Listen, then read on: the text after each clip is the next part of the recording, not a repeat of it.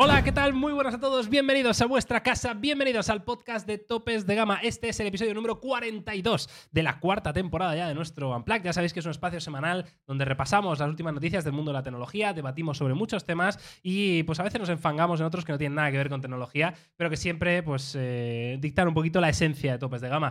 Así que nada, sabéis que nos podéis encontrar en las principales plataformas de podcast, en Apple Podcast, en Spotify, en YouTube Music, la que te dé la gana y que tenemos un canal dedicado al podcast que se llama Topes de Gama Unplugged en YouTube. Y nada, hoy es eh, jueves 19 de octubre de 2023. Yo soy Miguel García de Blas y tengo el placer de saludar a Antonio Bu y Carlos Santangracia. ¿Qué tal, chicos? ¿Cómo estamos?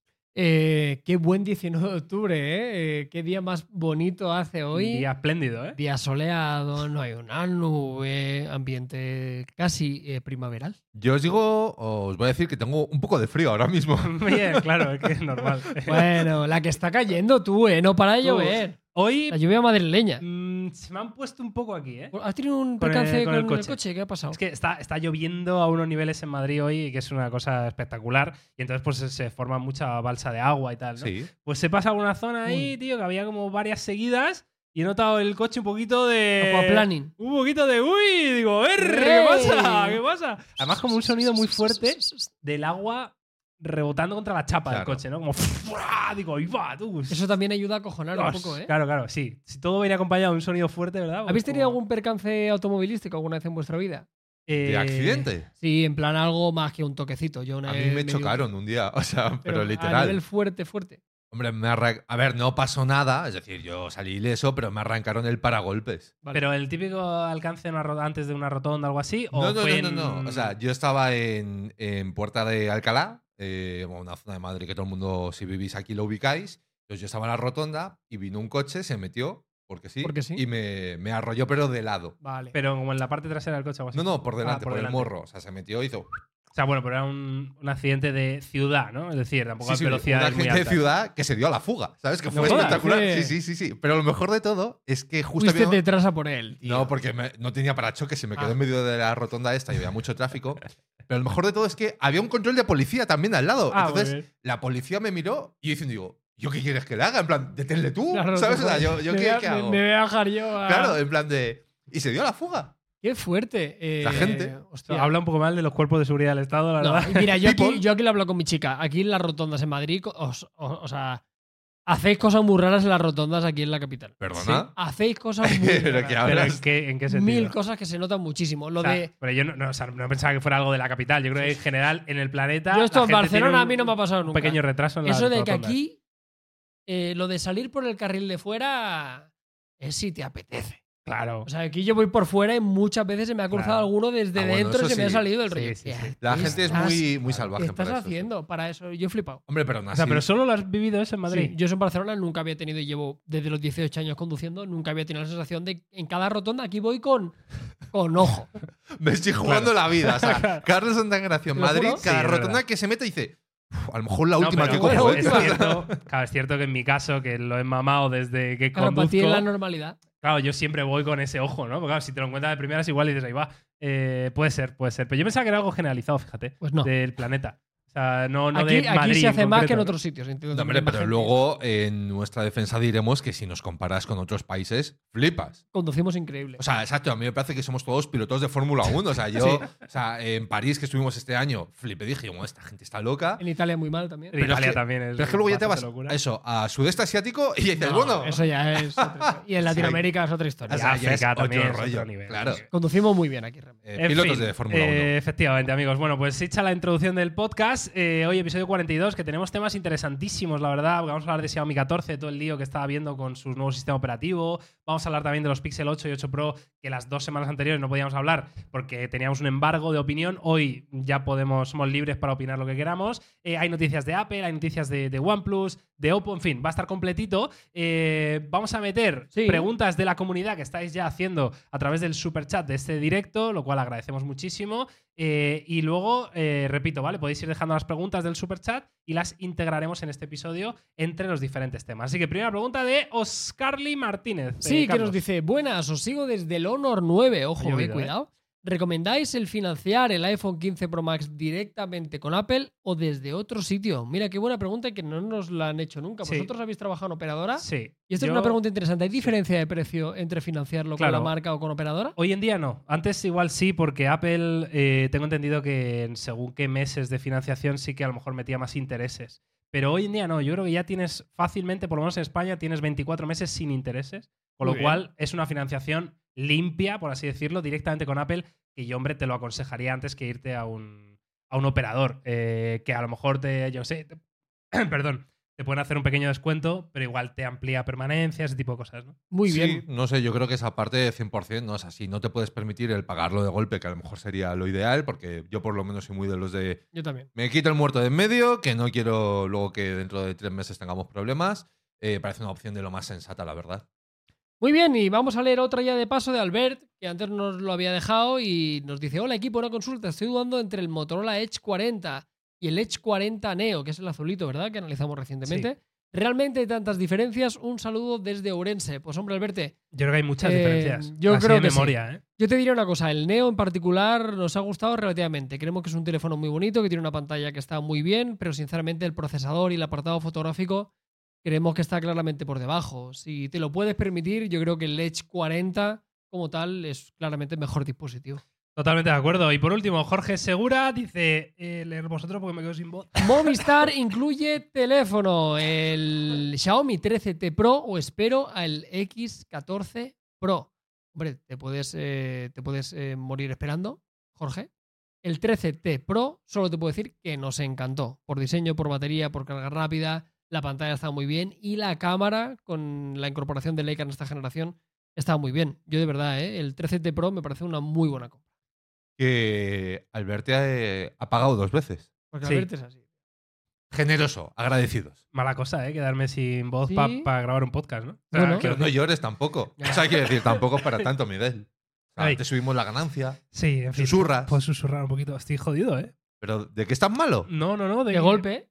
Esto pasa a veces. ¿Quieres que leamos la efeméride por ti? Pero Bien. antes. Pero antes. No, pero esto hoy ha quedado muy mal todo este invento. No pasa nada. Pero antes, tal día como hoy, el 19 de octubre del año 2011, los amantes de Android estábamos de enhorabuena. En aquel momento, igual éramos más felices que ahora. ¿Quién sabe? La cuestión, ese día se lanzaba Ice Cream Sandwich, seguramente una de las capas de personalización más relevantes de su historia, bajo la numeración 4.0. Y vemos el logotipo.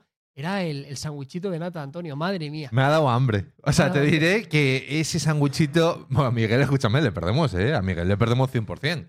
Eh, pero sí, bueno, como comentaba Carlos, yo creo que uno de los hitos, uno de los puntos de inflexión, sobre todo dentro de ya la longeva Android, que yo creo que no hay tantos momentos en la historia en los que te encuentres o capas de personalización tan significativas eh, como esta, por ejemplo. ¿Os acordáis cuál era la anterior, Antonio? Esta es pro de examen, ¿eh? Para trabajar en tope de gama. ¿Cuál era el era- 3.0?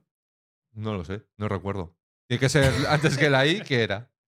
Era el 3, ¿no? Que era Honeycomb. Honeycomb. H, sí, H. No tengo voz, tío. No pasa nada. No eh, pero no ¿qué- tienes voz de ¿te verdad. ¿Quieres ir a buscar un pasito de agua? Tengo aquí, pero no me hace nada. Eh, ¿Quieres hace nada. convertir un. ¿Qué tenemos aquí en la oficina? Unos caramelicos. Unos gummies ¿Quieres unos gummies? ¿Quieres que vaya a buscarte unos gummies? Sí. Yo voy a buscarte unos gummies. Tío, me he quedado sin voz de repente, no entiendo. En fin. Antonio, un cable que voy a buscar. Voy a buscar. Madre mía, el niño que tiene el niño en casa que está mal, malito de la guardería y te pega las cosas, el chiquillo. En fin. Eh, eh, yo creo que si hablo como bajito, Vale, pues habla- puedo, mantenerlo. si quieres, yo hablo bajito también por Está guay. solidaridad. Porque ahora nos hemos quedado en penumbra. Claro. Está guay. Y entonces Aparte de, o sea, se nota claramente que esta, esta zona del podcast está tapada por una puerta. en tiene la voz mal. Y aquella zona tiene la voz bien. Ah, ¿tú quieres que proyecte la voz entonces? Claro. O sea, para que sea más contraste todavía. Bueno, que el caso, a mí sinceramente me pilla ya muy lejano porque estamos hablando de 2011, de lo que es Ice Cream Sandwich, eh, 12 años. 12, 12 añitos, añazos han Casi pasado desde entonces y yo creo que sería interesante en algún momento hacer ese recopilatorio que en alguna vez hemos hablado de la evolución de cada uno de estos sistemas operativos. Pero ¿no? realmente la siguiente, 5.0, fue, recuerdo yo, uno Jelly de los, Bean, no, era. era. Lollipop, ¿no? Uno de No, los pero si va saltos- por orden alfabético. Ah, bueno, claro. Luego fue 4.1, 4.2. No, me estaba acordando de que un salto muy gordo Claro. fue el 5.0. Fue, a ver, ositos de gominola. Me han traído No ositos sé, de gominola. No sé, escúchame, Guay, Carlos. Si a un niño, cuando está malo de la garganta, la solución son ositos de gominola. O sea, normalmente son caramelos para chup. Los has tirado todos al suelo, tío. Porque has tirado mis- mi única salvación al suelo. No pasa nada, me los como igualmente. ¿eh? No, pero si quedan todavía, ¿no? No, Ah, me queda uno aquí. hay otro. Dos. Ah, Bien. bueno, bueno, bueno. Se han caído. Amigos. A mí me da mucho asco, ¿eh? No, a mí tampoco, a mí nada de asco. Me voy a comer un osito con vuestro permiso. Uy, ha sido el. ha sido la- el, el podcast más random ever de la historia. ¿eh? Sí, No. Muy este es- accidentado. Saben a lejía, te lo juro. Pero No, sí. No, no, no. no, no, no, no. El otro día, cuando los trajeron, te comiste tres paquetes de golpe. Por eso, por eso digo con, con conocimiento de causa que ahora saben a lejía. Antes no. Esto ha caducado muy rápido, chavales. Bueno, muy bien. Es caramelo. Bueno, eh, Ice Cream Sandwich, la verdad que me va volviendo la voz, eh, pido disculpas. Poquito a poco, pero fue una versión importante y lo hablábamos, ¿no? Luego el salto a 5.0 fue gordo también. El salto a Marshmallow también, 6.0, yo creo que también fue grandecito. Y luego el 7.0 fue Nougat, Sí. que si os recordáis, eh, yo creo que era una de las versiones que fue más longevas en el tiempo que más teléfonos del mundo actualizaron. Intentaban en esa época luchar contra la, la fragmentación famosa. Bueno, y con no, eso. y no- se ve que no. y no lo han conseguido. La verdad que, que no, pero oíste, de verdad, es Cream Sandwich. Eh, también otro recuerdo desbloqueado. Eh, a mí me da mucha pena que se perdieran esa buena costumbre de llamarlos con estas nomenclaturas y dibujitos. Era un poco más infantil y un Pero si ahora también lo hacen. Pero lo hacen menos bonito. Ya, pero no menos. O sea, yo creo que antes sí que tenía más encanto, a lo mejor estamos menos saturados, ¿no? Tal vez. Eh, pero bueno, le decía a Miguel que en algún momento tendremos que hacer ese repaso de todas las versiones y ver cómo han evolucionado estéticamente, Total. qué cambios y qué hitos, que será algo muy guay. Y la otra de las cuestiones que yo tengo es, esta gente sigue metiendo letras, o sea, está T, que es tiramisú, etcétera, eh, ahora es UC, y la duda que yo tengo es qué va a pasar cuando se acabe el alfabeto. Muy buena pregunta. Claro. Que esto no lo han pensado. Claro, O sea, ¿qué, ¿Google qué, qué? qué pasa, tío? muchos ingenieros, pero ¿esto qué? De todas formas, la letra era como nombre interno. El postre es realmente el, el nombre oficial, ¿no? Sí, pero O que sea, van que vinculados, postres- quiero decir. Pues meter los que te dé la gana. Ya, pero que, o sea, por ejemplo, T, eh, que es el interno, el público es tiramisú. Pero vale, Torrija está bien. Torrijo enterado. hubiera estado mejor tirado. Y eh, el U es eh, upside, upside Down Cake, creo que es el nombre del postre. Upside down. Que. verdad. ¿Qué? Upside down cake. ¿Qué? ¿Qué es eso? ¿Qué tío? pasa? ¿Qué pasa? ¿Qué es eso? No, Upside- que claro, ahora que tenemos Upside que- down cake. tenemos que criticar esto. No, pero Upside down cake. Que, que por lo visto es el nombre de un tipo de tarta. No, o sea, obvio, que es como Red Velvet. O sea, es como si te parece mal Red Velvet, por no llamarlo. No, no, que eh, ahora hay que criticar. porque- Terciopelo Arrocito, rojo. arrocito con leche. Hombre, pero que ese ya se ha pasado. Bueno, pues que lo saquen otra vez. No, porque podría ser Mil- Milky Rice, ¿no? ¿Cómo se llama en Milky inglés? Rice. Sí, Milky tío. Bar. Milky, Milky Bar. Bar y. Oye, nos saca un poco raro este arranque. ¿eh? Bueno, estoy mejor, ¿eh? Chavales de la voz, así Muy que bien, creo que voy a poder hacer el episodio gracias a los osos de gominola caducados, ¿vale? Entonces, eh, vamos a empezar porque tenemos muchas noticias y uno de los temas probablemente del mes eh, sea el famoso sistema operativo de Xiaomi, que al principio pensábamos que iba a ser Mi OS y que esta semana de repente el CEO de la compañía, el señor Lee Jung, pues anunció en Twitter, así a lo loco, como Hyper OS, ¿vale?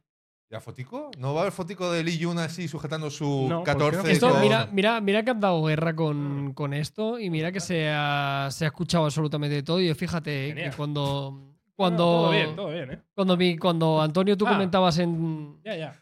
Muy bien, ¿eh? Miguel hoy no quiere ni hacer el podcast ni dejar que el resto lo Me hagan. está boicoteando la vida hoy, ¿eh? Ahora se queda sin batería el teclado, tío, de verdad. ¿eh? Esto ya no, no es ni medio normal, ¿eh, chavales? En fin. Eh, bueno, espero que arranque en algún momento, eh, Bueno, pero si no, pues tenemos un ratón, tío. Ya está. No, lo que, lo que te comentaba que yo hemos seguido muy de cerca, tú, Antonio, lo que tú, lógicamente lo has vivido de una forma mucho más cercana en topes de Gama Plus. Yo creo que todos tenemos como muy por hecho, yo por lo menos desde la barrera, que, abandonar la nomenclatura de MIUI era algo como bastante arriesgado y si hay algo que yo no habría apostado dinero ni muchísimo menos, es que hubieran cambiado el nombre por completo. Es que, a ver, bueno, todo esto tiene una explicación lógica y para aquellos que no hayáis seguido un poco cómo ha evolucionado la película, os voy a poner algo de contexto, ¿no? Y es que, pues hace cosa de un par de semanas fue cuando surgió todo el tema de MiOS, porque lo habían registrado, etcétera. Y recientemente, cuando Lee Jun hizo el anuncio en Twitter, eh, resulta que lo que ha anunciado es Xiaomi HyperOS. Y todo esto ha sido porque el tema del nombre de MiOS les ha generado algunos conflictos legales por el tema de la marca. Entonces, por lo visto, habían registrado varias alternativas y han apostado finalmente por HyperOS. ¿Qué pasa con todo esto? Que, como bien decía Carlos, pues oye, abandonar una marca como MIUI es algo cuanto menos arriesgado, porque creo que son 13 o 14 años lo que llevan en el mercado y a lo mejor nosotros no lo vemos como la mejor de las capas de personalización, pero sí que es una marca consolidada, que todo el mundo cuando hablas de MIUI lo asocia inmediatamente a Xiaomi. Ahora, con todo esto hay que tener en cuenta además... ese- era el problema, ¿no? Yo creo, ¿no? No, que la gente asociaba a MIUI a Xiaomi, ¿no? Ese era, ese era el gran problema que tenía la pero el marca. tema Pero el tema es que esto va a ir para China en principio, que ahí entendíamos que MIUI tenía buena Es imagen que de marca. esa es la parte rara, no porque acordaros, y esto lo hemos hablado, que en la presentación de los K60 creo que fue, ¿Vale? Sí, fue cuando K60 Ultra, dijeron ¿no? MIUI 15 y Ya. pusieron un cartelón Sí, ahí. Sí, sí, cierto. Estamos trabajando en ello. Pronto lo tendréis noticias. Y un mes más tarde o dos meses más tarde te vienen con HyperOS. A mí se me está quedando una sensación un poco rara. A lo mejor la solución es lo que comenta Miguel, ¿no? Que nos encontramos que HyperOS se queda para el mercado chino y MIUI continúa en el mercado global, lo cual tampoco parece la mejor de las decisiones. No tiene ningún tipo de sentido. Yo soy totalmente sincero. Esto no tiene sentido y además, ya muy ambicioso llamarlo Hyper OS, te puede salir muy mal muy rápido esta jugada. El caso es que tenemos ya imágenes de, de este supuesto Hyper OS. Estas imágenes no están confirmadas que sean 100% reales, pero podrían ser. Y hombre, en esencia yo veo MIUI eh, en todo caso, pero pues con ligeras mejoras estéticas, lo que podría ser perfectamente MIUI 15, ¿no? No creo que nadie Sí, sin se lleve a las manos a la cabeza. Entonces vemos nueva pantalla de bloqueo, algún widget nuevo, eh, más personalización en, determinados ámbitos, pero poquita cosa, ¿no? Entonces aquí la clave es, oye, ver realmente hasta dónde va a llegar este HyperOS, ¿no? Sí, aquí lo que tiene que marcar la diferencia es si, si era un cambio solo de, de branding, de poco sirve. Yo creo que sería muy valiente eh, tirarse a la piscina y, y rehacerlo un poco todo de cero. Pero creo que es lo que necesitan. O sea, yo creo que ha llegado un punto en el cual, sobre todo si lo comparamos con la competencia, y uno de los únicos puntos donde realmente Xiaomi siempre en los análisis le tenemos algo que reprochar es en el software. Así que molaría que tuvieran una actitud valiente y dijeran, oye, mira, esto no solo va a ser en China, va a ser de forma internacional y nosotros vamos a entender que, el software tiene que funcionar de otra forma, porque creo que coincidimos todos que es, es la piedra en el zapato de la compañía con muchísima diferencia. Así que si para mí esto se queda únicamente en un lavado de cara y únicamente es un pequeño rediseño como estamos viendo ahora mismo eh, de cuatro cambios, yo estaría un pelín decepcionado, la verdad. Sí, yo es que estoy muy en el barco de Carlos, ¿no? De hecho, lo comentábamos Miguel y yo cuando se filtraron las imágenes, que yo sí que esperaba algo más, eh, una ruptura más grande. Y no el hecho de cambiar por cambiar, por decir, venga, eh, nueva imagen eh, sin sentido ni nada, ¿no? Sino simple y llanamente porque si esta decisión la tomas y estás haciendo todo el tema de HyperOS, que es como un punto de inflexión muy grande, sí que creo que se tiene que reflejar algo más y que además puede generar un poco esa sensación en el usuario de decir, bueno, es que me estás cambiando el nombre de esta película, hemos añadido cuatro funciones y lo que tengo es sobre todo incertidumbre, ¿no? Porque mira, por ejemplo, en el chat ya preguntan lo de, oye, Xiaomi 12 Lite tendrá nueva capa de personalización. Pues es que no se sabe, porque lo único que hay confirmado a día de hoy es que va a llegar con los Xiaomi 14, que se presentan el día 31, si no sí, recuerdo que ahora mal. hablaremos de ellos un poquito. Efectivamente, y que en este caso los terminales que sean compatibles llegará vía OTA. Pero no se ha hablado ni de modelos, ni si va a cambiar política de actualizaciones, ni qué va a pasar con las diferentes regiones, ni nada. Entonces, eh, Claro, lo único que sabemos es que le preguntaron a, a Lee Jung, ¿no? Si Sí. iba a ser esto un lanzamiento internacional y dijo, estad atentos. Claro, O entonces sea, no contestó ni que sí ni que no. Fue como... tiene todos los ingredientes para que la sensación que tenemos desde fuera sea la de eh, le han cambiado el nombre y esto es MIUI 15. O sea, lo que hace dos meses era MIUI 15 la presentación de los K60, hoy es HyperOS 1.0. Eh, a lo mejor luego nos sorprenden y, oye, la hostia, nos quitamos el sombrero y todos contentos. Pero a priori, yo por lo menos no, no estoy muy emocionado ya, ¿eh? No sé, a mí los cambios en general de este tipo me, me apetecen siempre por ver cosas diferentes, ¿no? Y, y, bueno, de alguna manera me, no sé, me, me apetece seguir viendo novedades de este tema. Igual es simplemente puro marketing, ¿no? Eh, Sí, que la sí, gente esté pendiente ser. de algo que si lo hubieras llamado MIUI 15 pues hubiera sido claro, eh, menos relevante, ¿no? Y a esto les, les está dando más exposición, ¿no? A nivel... Pero ¿sabes qué Eh, sería mundial. bonito? Que el año que viene cambien de nombre otra vez. Otra vez. O Ya, sea, claro. que cada año ya, Estaría muy guay. Unicorn OS. ya, ya está. Y así Es- todo el rato. estaría Y ya la gente totalmente loca, en plan de, guau, mi teléfono tiene pero es el mío Unicorn. Y ya, está. te digo que esto para el gran público le es totalmente indiferente. Ya, pero fíjate que yo creo que Xiaomi es de esos fabricantes, de esas marcas, que sus usuarios, su fanbase, sí que tiene ese puntito de, Sí, 100%. de quiero MIUI 15, quiero HyperOS, quiero tal. A lo mejor tienes otro teléfono y bueno, la fanbase no es tan grande porque a lo mejor pues no tiene todo ese punto de tienda de temas, todo ese tipo de añadidos. Y Xiaomi hay que decir que esa parte sí la, la ha proyectado bien, que no quiere decir que esté bien implementada. No, pero está muy bien trabajada la parte del problema de la comunidad. Aquí en España en particular la comunidad de Xiaomi es una de las más grandes a nivel tecnológico. Yo he visto alguna queda de, de fans de la marca y hostia, se junta mucha gente. Más gente que el día que cuando fuimos nosotros a hacer el evento presencial. Eh, ¿Dónde? ¿Cuál de? El de Huawei, el último. Yo solo he estado en uno. Ah, vale, ese, ese vinieron bastante gente, no recuerdo cuánta, pero que igual, que 200 personas o así. Sí, o 300 por ahí. Sí, había, había jaleitos, sí. Tanto no. Había jaleito. Ahí está. Bueno, amigos, pues HyperOS estaremos atentos. Venga, antes de hablar de los Xiaomi 14, yo creo que hay que recuperar alguna pregunta de, de nuestra fantástica comunidad. No me robes los caramelos, ¿eh, Carlos?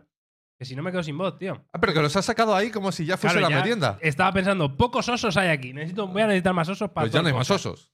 Bueno, tenemos pregunta de William Andrés Rodríguez Sarmiento, que dice: Estoy indeciso entre el Xiaomi 13 Pro o el 13T o el 13T Pro. ¿Cuál me recomiendan? Hombre, yo creo que de ahí. A mí el Xiaomi 13 Pro me gustó muchísimo, la verdad, es lo que te puedo decir. Y el Sí. 13T Pro, ¿no? Es el último que hemos probado. Guardan muchas similitudes. Tenía algunas cosas incluso mejores el 13T Pro. Sí, pero sí que es no. verdad que es el Xiaomi 13 Pro es más gama alta. Yo creo que sí. Yo creo que tiene algunos detalles seguramente en pantalla, seguramente el sensor principal también sea un poquito mejor, los sensores Era auxiliares. sensor de una pulgada, eh, acordémonos. el 13 Pro también tenía carga inalámbrica, cosa que el 13T Pro no tenía. O sea, lógicamente, en una escala de. Si tuviéramos que ordenarlos, el 13 Pro está por encima, luego va la versión T Pro y luego el, el T a secas, ¿no?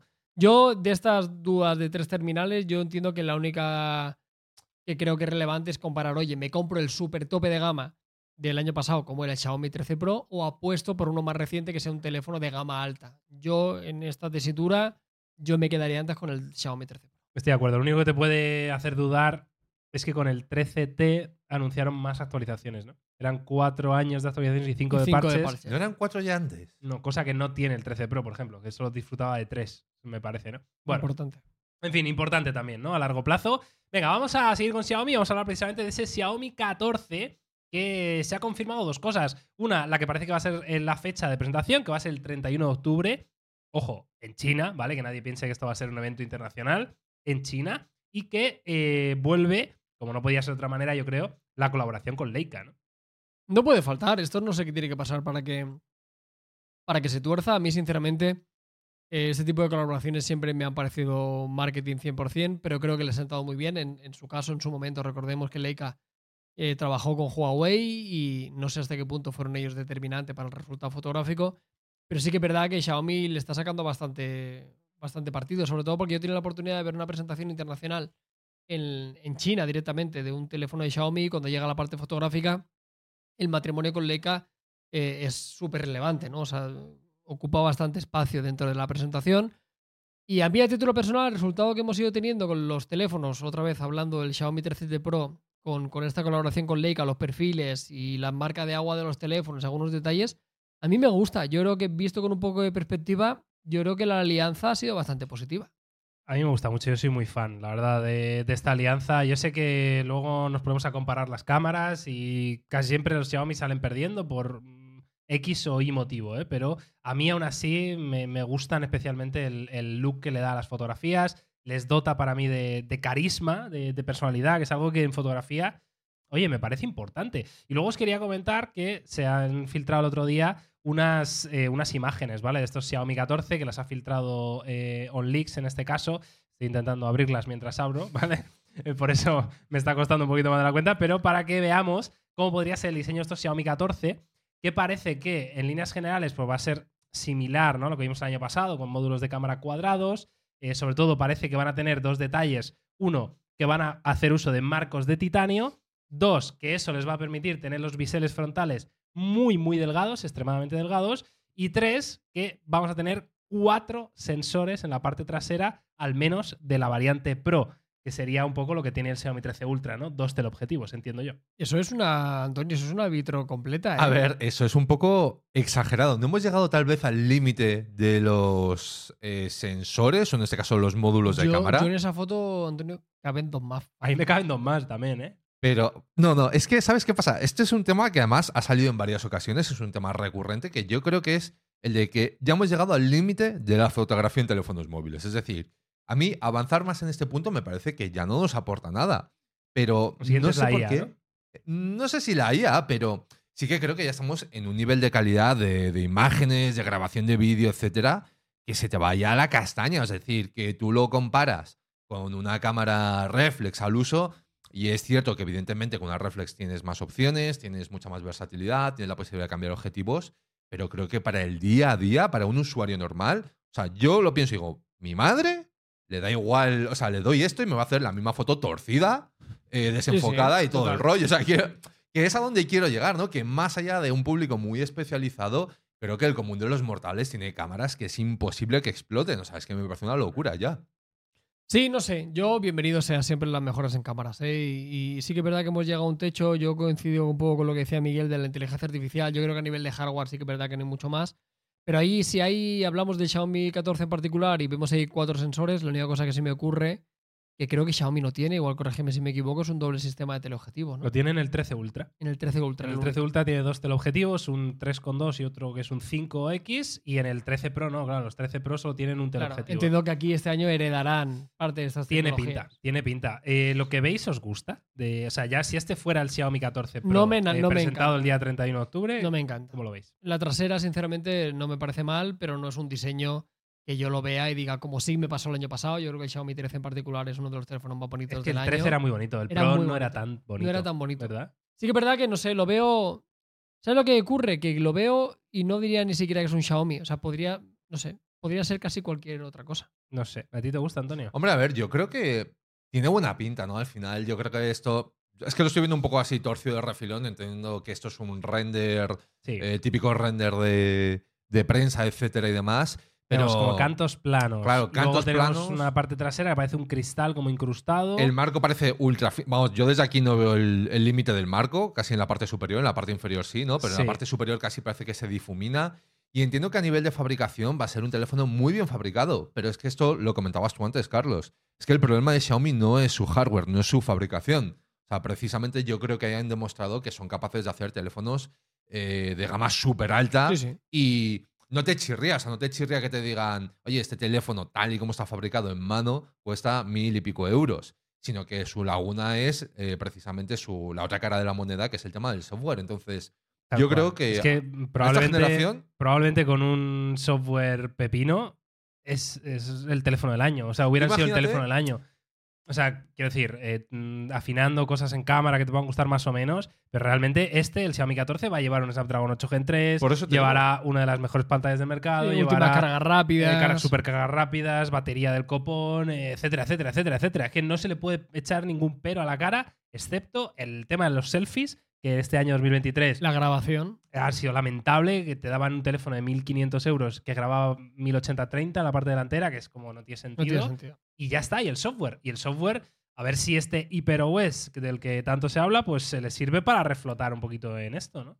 pero imaginaros un poco un teléfono así fabricado, pero con una capa de personalización, yo no te digo que sea la mejor, pero a mí personalmente sí me gusta el equilibrio que han alcanzado, como podría ser Nothing OS, ¿no? Que tiene ese punto de no tenemos mucho bloatware, no tenemos mucha historia, pero lo que añadimos sí que me da suficiente personalidad para distinguirme del resto. Hostia, yo creo que estaríamos ante un teléfono. Pasa que lo decimos como un tema, redondo. lo decimos como un tema menor cuando seguramente eh, aligerar una capa y quitar bloatware, ojo el trabajo que tendría Xiaomi por delante con eso. Pero vamos a ver, pero que, no- pero que es quitar cosas que Igual no lo vemos en el bueno. Xiaomi 17 Sí, Pro, ¿no? eh, pero en otros Si fabricantes ya, ya estamos viendo mucho bloatware en todos y Xiaomi lo lleva haciendo desde hace mucho tiempo. O sea, lo decimos un poco a la ligera, como lista a los Reyes Magos, que nos encantaría que eso no existiera. Pero yo cuando vez lo pienso, lo veo muy difícil. A ver, han hecho intentos, ¿no? Porque sí que es cierto que en las últimas versiones de MIUI yo recuerdo que hablaban de. En esta versión vas a poder eh, desinstalar más aplicaciones. Es decir, el core de aplicaciones, me lo invento, en vez de ser 17, ahora son 9. Que son las únicas que consideramos fundamentales para funcionar el teléfono. Y aún así, parece que no les funciona la fórmula. O sea, está claro que algo más falla aparte de- del bloatware. Total, pues nada, estaremos muy atentos, ¿no? Ese 31 de octubre para ver los eh, Xiaomi 14, 14 Pro eh, y más detalles, evidentemente, sobre este nuevo sistema operativo, porque estos son los teléfonos que van a estrenar el nuevo sistema Hyper OS. Hyper. Hyper. Está guay. guay, ¿no? Es difícil No hablar. mola nada el nombre. Además, dicho rápido es hiperos. Hiperos. Hiperos. Hiperos. Como Ah, oxígenos. Hyper. iOS. HyperOS. Es que no sé, HyperOS. suena demasiado. Su- flipado. Suena como lo que hablábamos antes de lo de rebautizar Twitter como X. Como nombre que pondría alguien que tiene 12 años. Claro. Ya, pero que nadie se acuerde ya lo de aquí. Ya está. Como Sí, que nadie pero, se acuerda. ¿Tú Ya lo está llamas pasado. X, no? Pero tío, que yo No, tengo. Pero que Es tienes Twitter ahí y un punto. mega icono en el teléfono Twitter. móvil con una X así como un castillo. Pero no me importa.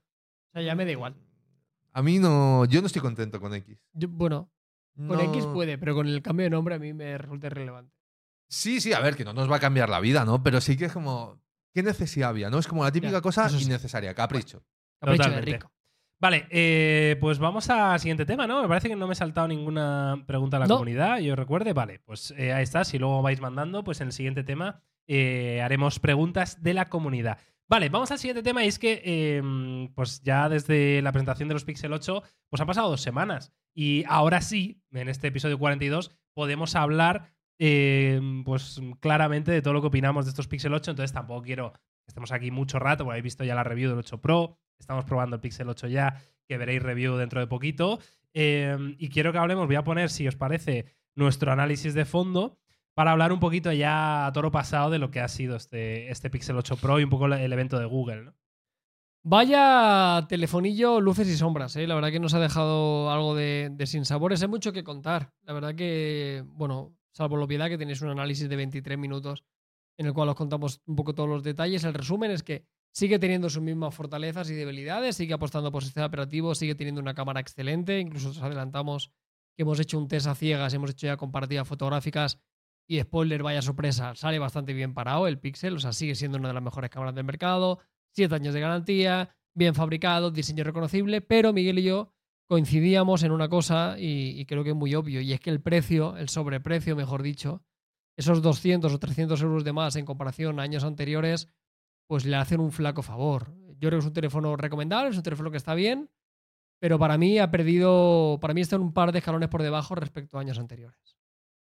A ver, yo creo que aquí, eh, sobre todo yo que no he tenido mucha oportunidad de trastearlo, o sea, yo, mm, mi opinión es que en los Pixel 8 creo que el aspecto diferencial es probablemente todas las mejoras a nivel de inteligencia artificial que han añadido a la cámara barra Google Fotos, ¿no? Porque es un poco, está entre dos mundos.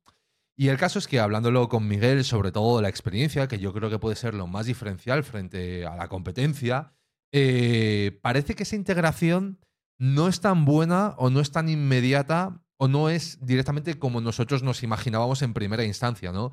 Que yo creo que a lo mejor este es uno de los factores clave de cara a valorar el teléfono. Entonces, no sé, si quieres explicar un poquito ahí Sí, de cómo hecho, va toda esta de hecho historia. para mí es, es un poco la clave ¿no? de estos Pixel 8, del 8 Pro en concreto. Le penaliza demasiado quizá el, el precio, el sobreprecio que tiene este año. Eso estamos de acuerdo, porque ese procesador es verdad que no es ningún drama, pero eh, pues está claramente debajo de la competencia, ¿no? Y, y se nota en el día a día. Pero el tema de estos Pixel es que me parece que les falta realmente una actualización, diría importante, por pequeñas cosas, ¿no? Eh, una es el tema de la inteligencia artificial, que, por ejemplo, ya a toro pasado, pues ya habiéndolo probado mucho, ya os digo, esto, la mayoría de cosas del editor mágico, de, to- de todas estas novedades guays, no funcionan sin acceso a Internet. ¿Eso Ya. qué significa? Pues que no es el Tensor G3 el que está haciendo el cambio de la IA. Es que lo están subiendo la foto a un servidor, te la están haciendo allí y luego te la descargas. Eh, eso se traduce en tiempos de espera cada vez que haces una edición de IA que son un poco absurdos. Como, bueno, quiero borrar esta farola,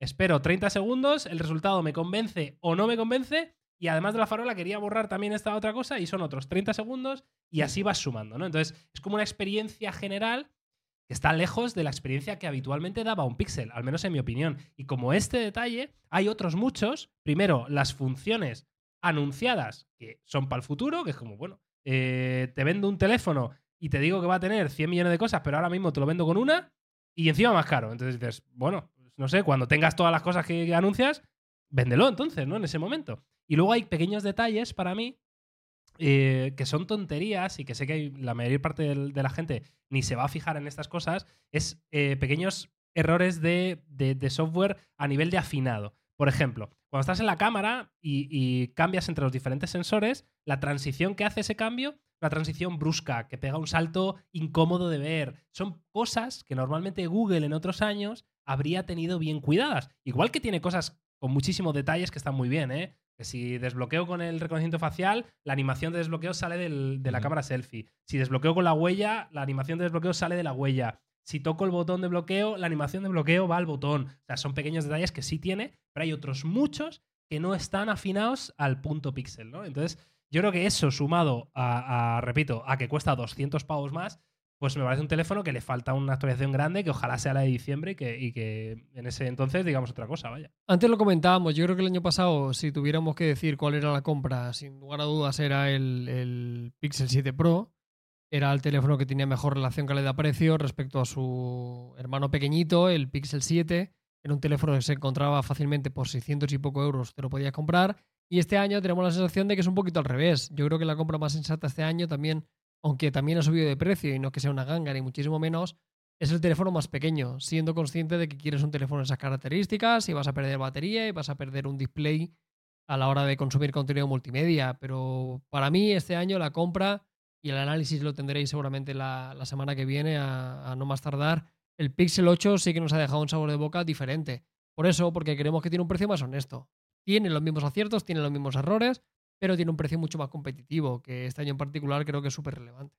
Y viendo un poco el percal, eh, yo creo que habrá gente que se plantee el, oye, tengo un Pixel 7 Pro, o a lo mejor estoy dudando entre comprarme uno de los dos.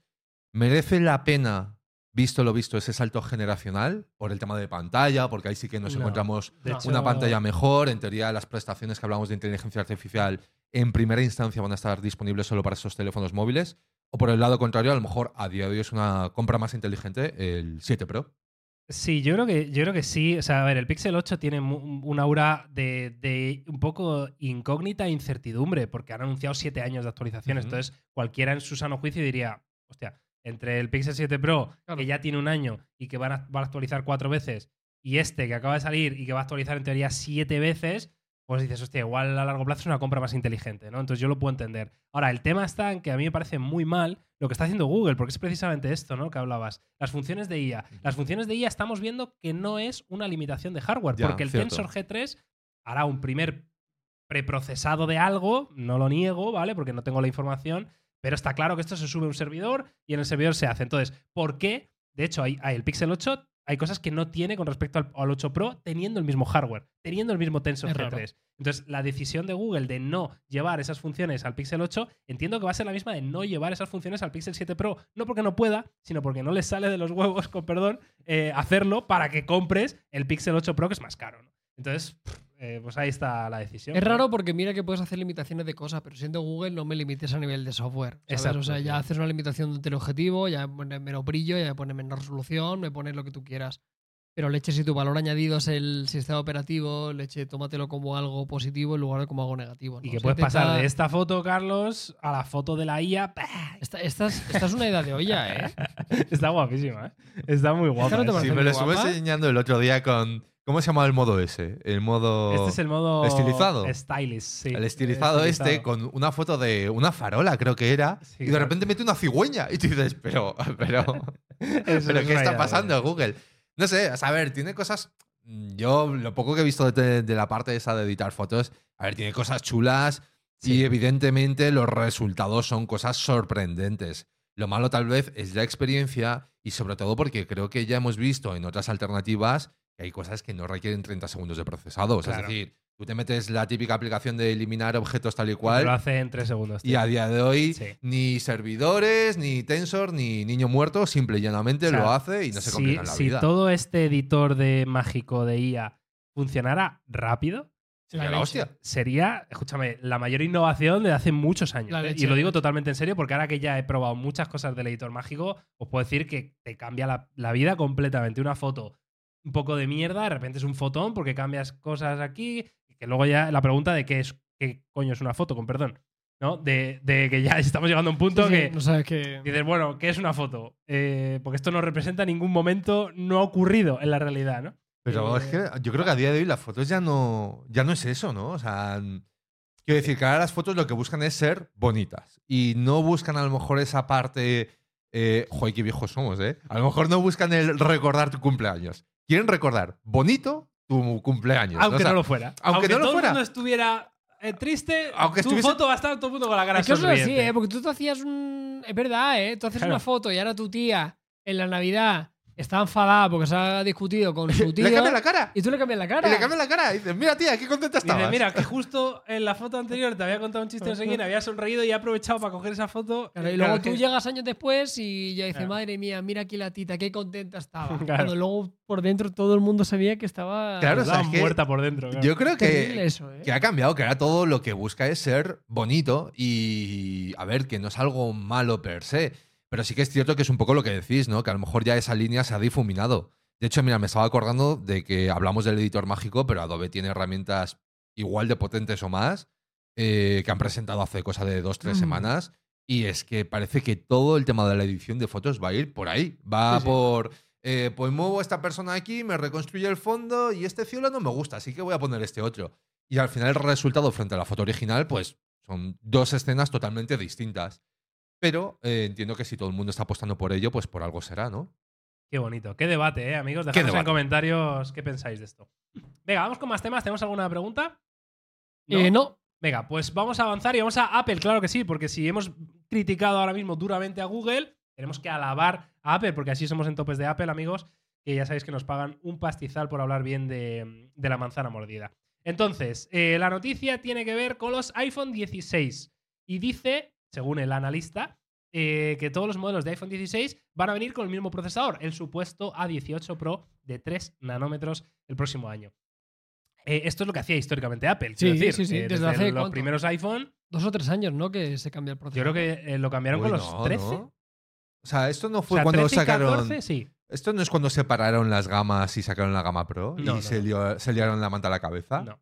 Yo creo que es iPhone 13 y iPhone 14 los que han llevado diferente procesador de la variante Pro.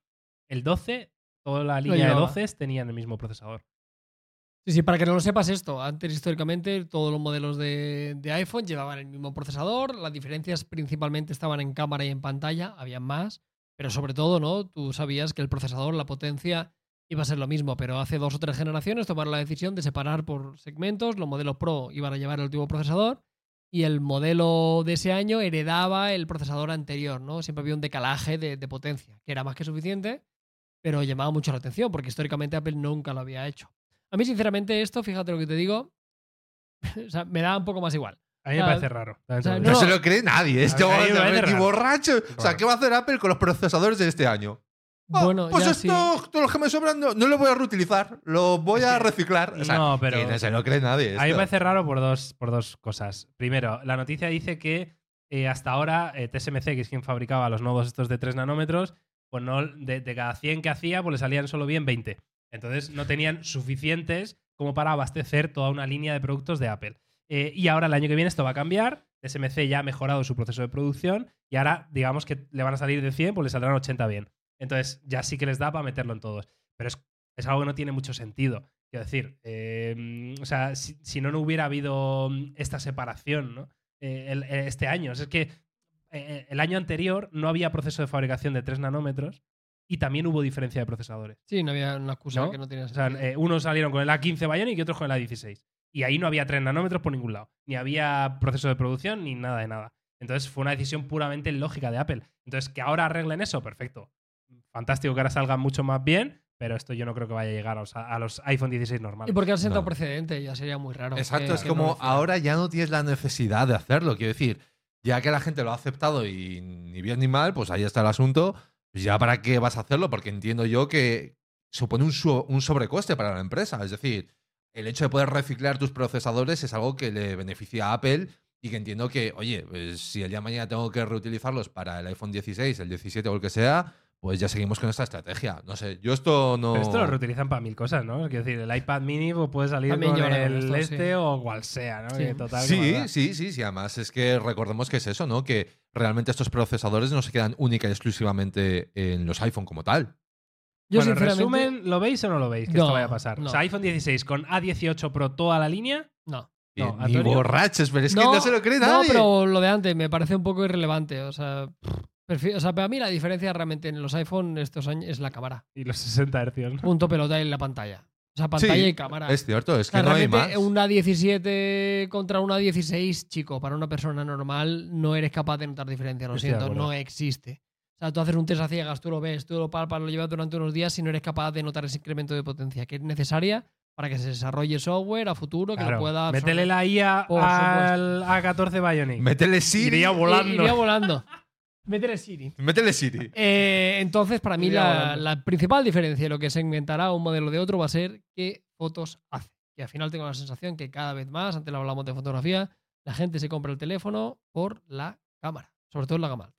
Pues ahí está, pues eh, visto esto, vamos con la siguiente noticia, el siguiente tema, y es que creo que la fecha de presentación era hoy, eh, pero se ha filtrado absolutamente todo a esta hora de la tarde, lo leemos en, en 9to5 Google, se ha filtrado todo del OnePlus Open, el plegable de OnePlus, el primer plegable de la compañía, y podemos ver el diseño final en varias imágenes que ahora os iré poniendo, tenemos las especificaciones, lo tenemos exactamente todo. Entonces vamos a ir viendo primero el diseño, eh, se confirma un poco los renders que se habían filtrado eh, anteriormente, ¿no? Que son leaks, que sí tal, y vemos un diseño trasero, pues hombre, que llama muchísimo la atención, desde luego ese módulo de cámaras, eh, ese colorcito verde que ya nos tiene acostumbrados OnePlus, y a mí personalmente me parece extremadamente bonito. Sí, y, llama mucho la atención, y esto es un secreto que ya sabemos todos, ¿no? Que trabajan de la mano con Oppo, el, ese módulo circular.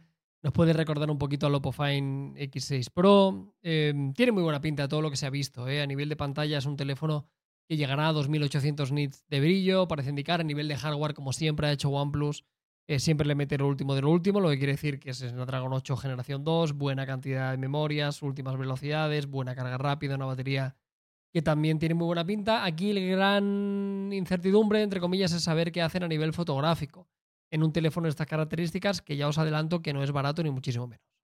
Pues precisamente estaba buscando el tema del precio, porque una de las cosas que creo que hablamos la semana pasada, si no recuerdo mal, es que iba a estar situado a nivel de precio por debajo de, de los Fold y del, y del de Google, no recuerdo Sí, yo creo que exactamente. está por ahí. ¿Cuánto ¿no? costaba el de Google? El de Google yo creo que eran también 1.800 euros, ¿eh? Y bueno, está buscando un poco el, 1900. el dato exacto del precio, ¿no? Para, para realmente hacernos una idea, ¿no? Pero bueno, más allá de eso, hombre, tiene muy buena pinta. Mira, Es cierto si que tiene- queréis, repasamos lo de las cámaras, que hay un slide aquí Ah, mira, es verdad. con todos los sensores filtrados y, vemos un poco lo que podemos esperar ¿no? de este OnePlus Open. Eh, sensor principal de 48 megapíxeles, ¿vale? Que sería la, cámara principal, estabilizado, eh, tal y cual. Luego tendríamos un teleobjetivo de 64 megapíxeles, que sería un zoom óptico por tres aumentos. Y dice que podríamos hacer un zoom de 6x in sensor. ¿Esto qué es? Muy bien. Como un híbrido o algo así, entiendo que será. Sí, ¿no? entiendo yo que también. Vale, y luego tendríamos un gran angular de 48 megapíxeles. Este sería el conjunto de triple cámaras traseras, como veis, firmadas por Hasselblad, eh, que nos ofrecería el OnePlus Open. Hombre, eh, así visto, tú puedes pensar que este plegable a lo mejor renuncia a poco o nada, ¿no? Con respecto a un flagship.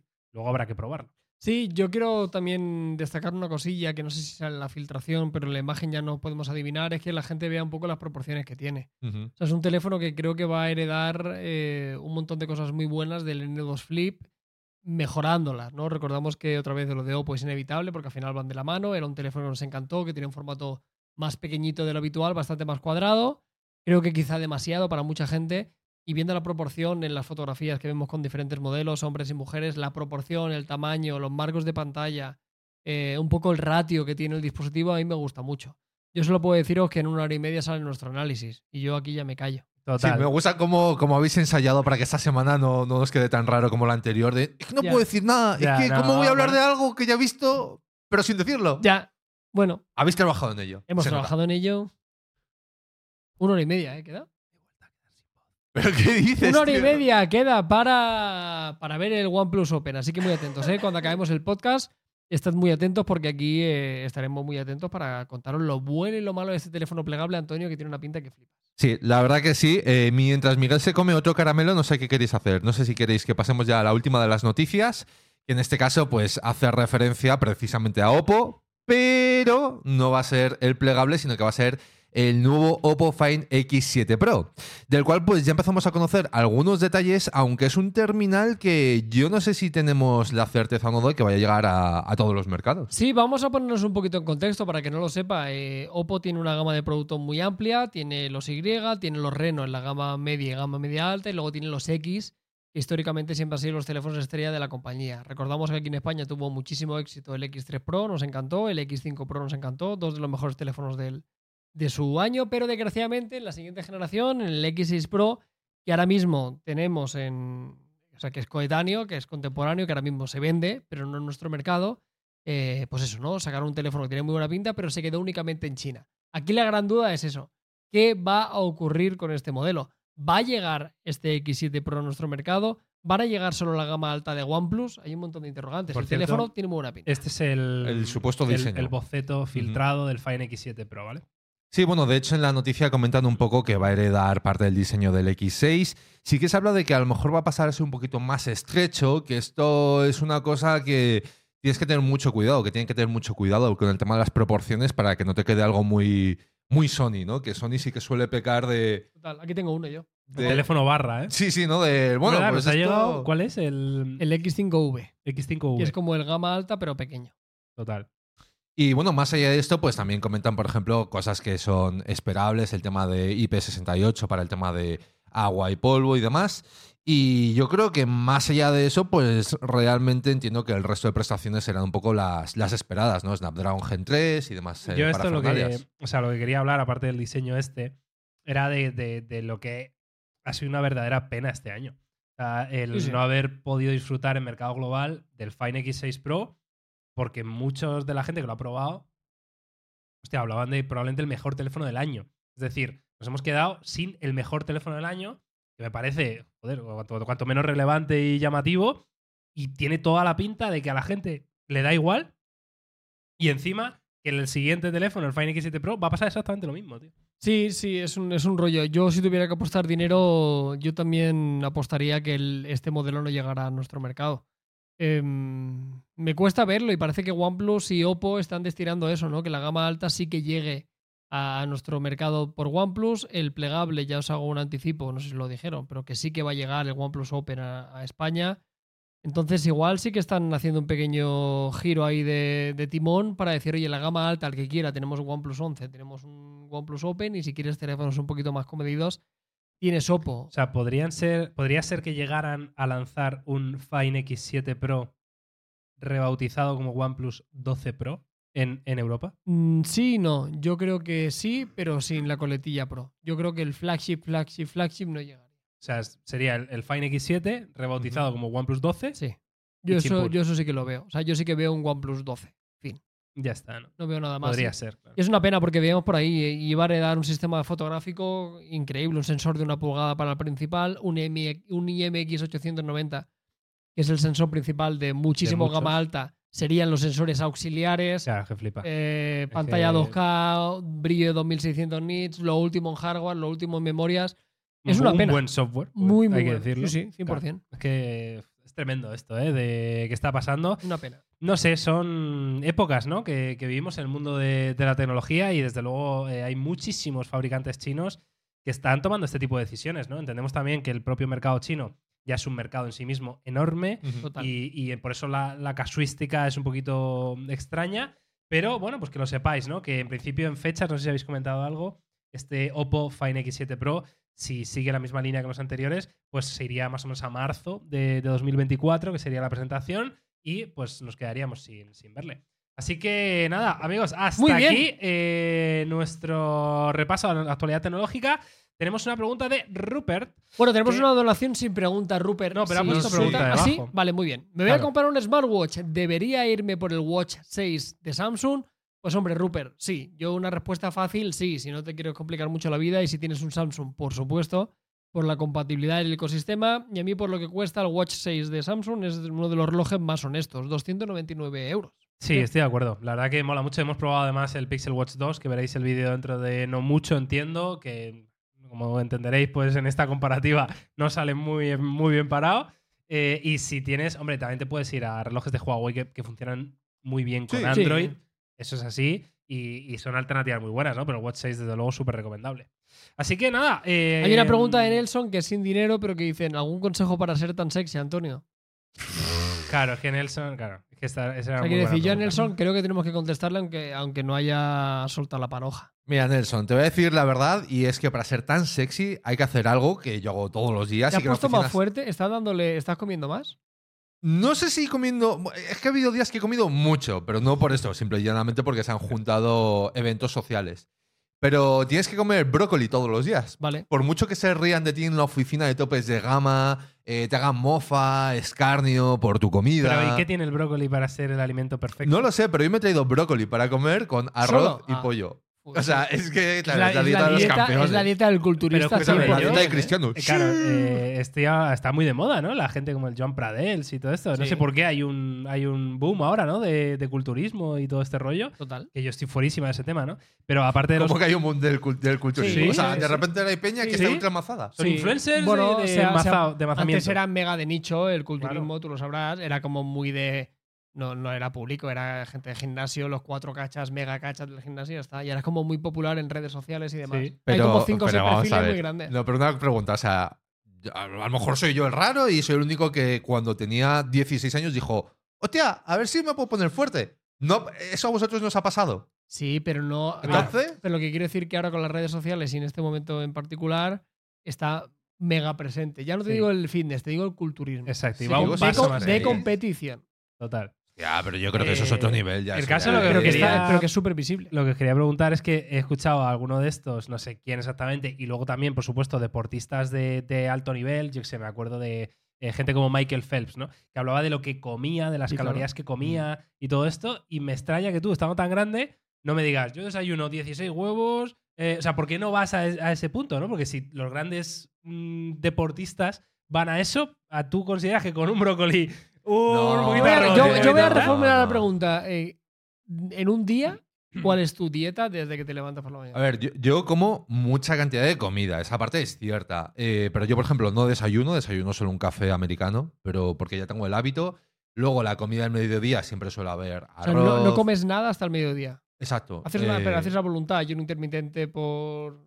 Fue un poco el huevo y la gallina, ¿sabes? O sea, como que yo ya tenía el hábito de no desayunar, que pasaban muchas horas desde que cenaba hasta que comía, y por un tema ya de, de agilidad por la mañana prefiero no hacerlo, y porque es cierto que tengo la sensación de que cuando como, después estoy siempre un poquito como más, Más lento. más lento, entonces prefiero cuando ya me he quitado ciertas cosas ya empezar a comer. Y ahí luego ya siempre pues es una comida grande, que es eh, hidratos, verduras y proteínas, simple y llanamente, en ¿La mucha pesas? cantidad. ¿Eh? ¿La pesas No, no, no, qué? no, que va, que va. Y luego siempre, después de entrenar, meriendo después, que suele ser frutos secos, un plátano, un yogur o algo así. Y luego una cena que también es muy contundente. El caso es que es cierto que ¿Qué yo... cenas? Tipo, Lo mismo, ¿Cuál sería ¿no? tu cena No, tipo? Lo mismo es que has que- comido. No, pero es- siempre tiene que haber mucho de todo. O sea, yo, yo de verdad que como mucho. Y aún así, eh, o sea, yo no puedo coger ya más peso. Es decir, yo ya no soy capaz de pasar de 95 kilos. Entonces, entiendo que para llevarlo al siguiente nivel, sí, tendría que hacer lo que vosotros decís, que es pesarme la comida, medir todo, aumentar dosis. Pero es que tampoco es mi objetivo. O sea, quiero decir que tampoco tengo ni entreno para ello, ni es mi intención. Y tampoco sé si puedo. O sea, tampoco sé si genéticamente tengo capacidad de decir, venga, voy a ganar 110 kilos de masa muscular, que a lo mejor no puedo, ¿sabes? Estaría muy guay, ¿eh? Pero que te sorprenderías. como... Que tú ves mucha gente y yo les veo y digo, pero ¿cómo va a pesar este pavo 95 kilos? Eh, si es como el triple de grande que yo. Es que no. O sea, que luego hay Está cosas que a relleno mí de me- aire, ¿no? Claro, que me sorprende mucho porque entiendo que mm, algo habrá diferente, mi densidad ósea o algo de ese estilo, pero que sí que cuando la gente que vosotros decís, que tú les ves y te dicen, pues no, pues peso 97 kilos, digo, a ver, este tío mide 1,85, pesa 2 kilos más que yo y le veo tres veces más ancho. Digo, Como aquí se decía antes las madres, ¿no? ¿Qué tiene, qué tiene los huesos anchos? ¿Qué Decía, de ¿no? hueso ancho? Los huesos anchos. Yo Eso tengo los huesos eso anchos. le decía para que parecía que ¿Huesos anchos. Y muñecas de niña. Muñeca de niña. Muñecas sí. de niña tengo.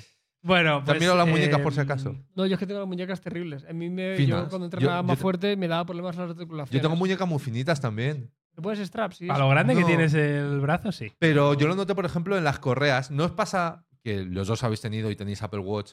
Que la talla grande que viene del Apple Watch. Enorme. Tío, ¿quién Me utiliza me- esa correa? Me, la pongo en el cuello. nen. Claro, tío. O sea, ¿tú no lo has probado? Es que no, yo no, no conozco tanto de tallas de correas. No, pero a ti te vienen dos. Cuando, con el Apple Watch que tienes Yo la que tú. venía por defecto, me puse y ya está. No sé cuál es, si es la pequeña o la grande. Es no Yo que miré- siempre, no yo miré siempre nada la más. pequeña. siempre Yo la también, pequeña. porque es que la que es la, la L, la que ellos llaman la L, es como, tío, ¿esto qué es? O sea, que pero- igual en Estados Unidos para Claro, gente muy Estados Unidos, igual. gente rollo mm, desayunando, Pero que es tu comiendo muñeca, o sea, que, McDonald's. que no te estoy hablando de otra parte de tu cuerpo, te estoy hablando de tu muñeca. O sea, que Sí, tu sí. muñeca, por mucho que comas, yo creo que no puedes tener muñeca de gordo. Sí, Bueno. sí. Obesidad, cuidado. ¿Se lo has visto los bebés? Que son muy graciosos. Sí, pero los bebés, es otro bracito. rollo. Pero, tío, muñecas, Claro. no sé. Eh, mira, tenemos eh, pregunta de Fabián Ah. Crisopoulos. Eh, dice, le recomiendo en series El Oso en Star Plus. De Beer. De Servant y Ted Lasso en Apple TV y el bien. documental Sal, Grasa, Ácido y Calor en Netflix. Saludos desde CR. Pues muchísimas gracias, Fabián. Desde Fabián. Cristiano Ronaldo. Desde su- De... Eh, de Pierre, esta he escuchado varias cosas. Mucha- Yo también, Es ¿eh? la que es un poco la, locura. del, la del restaurante. Muchas gracias. Es drama. Mae. Esto no sabéis queda flipando, ¿eh? No lo he entendido. Mae es como tío en Costa Rica. Una cosa. Me vi Ted Lasso temporada 3. Me la- bueno, no me acuerdo cuándo Yo fue. que me hace- falta la a ver última qué vas a temporada, decir, mira, Antonio. ¡Qué bajona! Pero no me digáis nada. Hostia. ¿eh? ¡Qué mal! La vida. ¿La vida? No, no, fatal, fatal, Está fatal, bien, ¿eh? No, está bien. Muy bien, La vida. Pero muy mal. Pero la vida es así. Que la del Pero oso, no. que estáis aquí spoileando. Bueno, que la del oso sería- es la sería- que es eh, El estres- bar. estresante. muy estresante. Sí, que es la de que se hace cargo de un restaurante. flipa, me flipa, todo el pero- rollo. Me flipa. Puedes comprender que para gente sea difícil de ver. Uy, eso lo he Sí. oído mucho, ¿eh? Sí, pero aún así, para mí es una de las series de este año que tendríamos que ver todos. Yo creo que es una de las mejores series del año, sin duda, sí. ¿Cuántos? ¿Cuántos Grammys Emmy- se van a- no, Emmys, podría, podría ganar alguno perfectamente. No el de mejor serie, seguramente. Pero mira, el mejor guion. Pues es tío, eh, el que precisamente el tocho es el de mejor serie, No, si no lo puede gana ganar ese. Yo creo que el de estre- mejor guion podría llevárselo. Como no puede ganar algunos premios, no el balón de oro, pero es el premio. Pero lo entiendes, ¿no? Panenka, a lo mejor sí. Bueno, claro, es que no tiene por qué ser Leo Messi, pero sí que puede ser otras muchas cosas. Pero Pero es la que- medalla de la ciudad de Zaragoza. Pero es que eso viene precedido de, de la frase de una de las mejores series que podemos ver este año. Creo que todos deberíamos de verla. Sí, 100%. ¿Y cuál ¿Es es, la mejor? cuál es para ti la mejor entonces de No lo este sé, año? yo este año estoy un poco desconectado.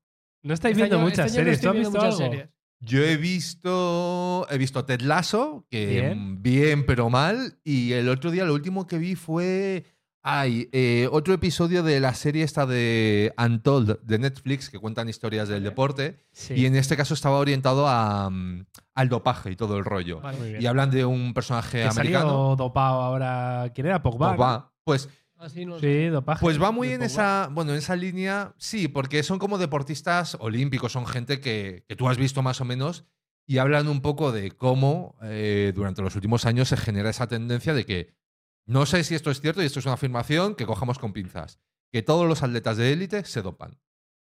En una en mayor o menor medida y que lo llevan muy controlado a nivel de ciclos. Yo creo que no sé. yo, Claro, me, la lo, cosa yo me lo es- puedo creer O perfectamente. sea, Tiene el dopaje entre competiciones, ¿no? Cuando llegas a la competición estás limpio. Estás entiendo, ¿no? limpio. Pero Seguro. para entrenar y todo Mira, rollo, no hay, no hay más ser. que ver. El ejemplo más claro y más fácil de entender cualquier persona. Tú ponte vídeos de la NBA en los años 90 y tú ponte vídeos de la NBA ahora.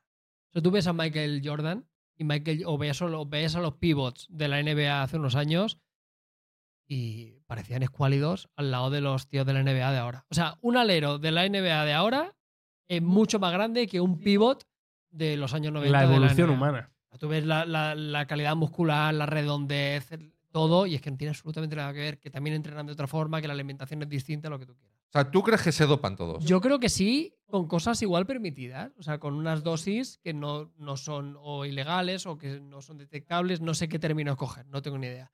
Pero yo estoy casi convencido que en la alta competición se utilizan sustancias. Qué pena, Repito, tío. no sé si Todo mentira. tío. permitidas, no permitidas, en el umbral. No, os creáis nada Es lo que, no veis lo sé, por o sea, Instagram. Yo, yo, a ver, es que. O sea, lo puedo entender por un lado, pero por otro lado, o sea, entiendo que entonces, ¿para qué sirve el sistema antidopaje? O sea, si eso es así, ¿para qué Eso es un sirve debate el, antidoping, no? Por lo menos para que el día del partido no estés dopado. ya No, está. pero ¿qué te quiero decir? O Te has sea, a dopado ver, en la que preparación. Alguna laguna tendrá, porque acuérdate de Armstrong con el tema de los tours. eh, tío, que sí, ha ganado siete. Y, Claro. y en ningún momento se han dado cuenta. No sé, Es es raro. Bueno, terminamos con la pregunta de Rupert y despedimos este episodio 42. Dice que tiene un OnePlus 8 Pro desde que salió, 2020. Muy bien. Eh, no lo he cambiado porque me ha ido genial, pero ahora siento que necesito más potencia. ¿Puedo irme eh, por otro OnePlus o espero por el S24 Ultra? La verdad que OnePlus eh, ha tenido un buen año, ¿eh? Este. De lo mejor. Entre el 11, el Nord 3, eh, tal. Ha Ahora sacado- ha sacado- el Open. Ha sacado poco, pero todo lo que ha sacado ha sido golazo. O sea, todo me parece de los mejores sí. teléfonos del año. A nivel de potencia, el S24 Ultra pues tendrá el 8 generación 3 en el caso O- de que llegue ese. By o- Samsung. el Exynos. O el Exynos. By Samsung. y si no tienes el OnePlus 11 que lleva el Snapdragon 8 generación 2, que creo que sería un paso bastante. ¿No le recomiendas el Open? Que no podemos decir nada todavía, Antonio.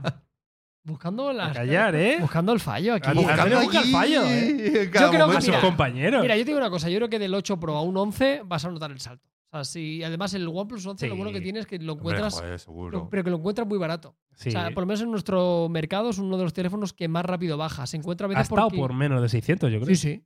O sea, si encuentras por un pelotazo así, el OnePlus 11 respecto a lo que tienes, yo creo que es un cambio interesante. Total. Pues nada, amigos y amigas, hasta aquí el episodio 42. Un auténtico placer eh, estar aquí compartiéndolo con vosotros.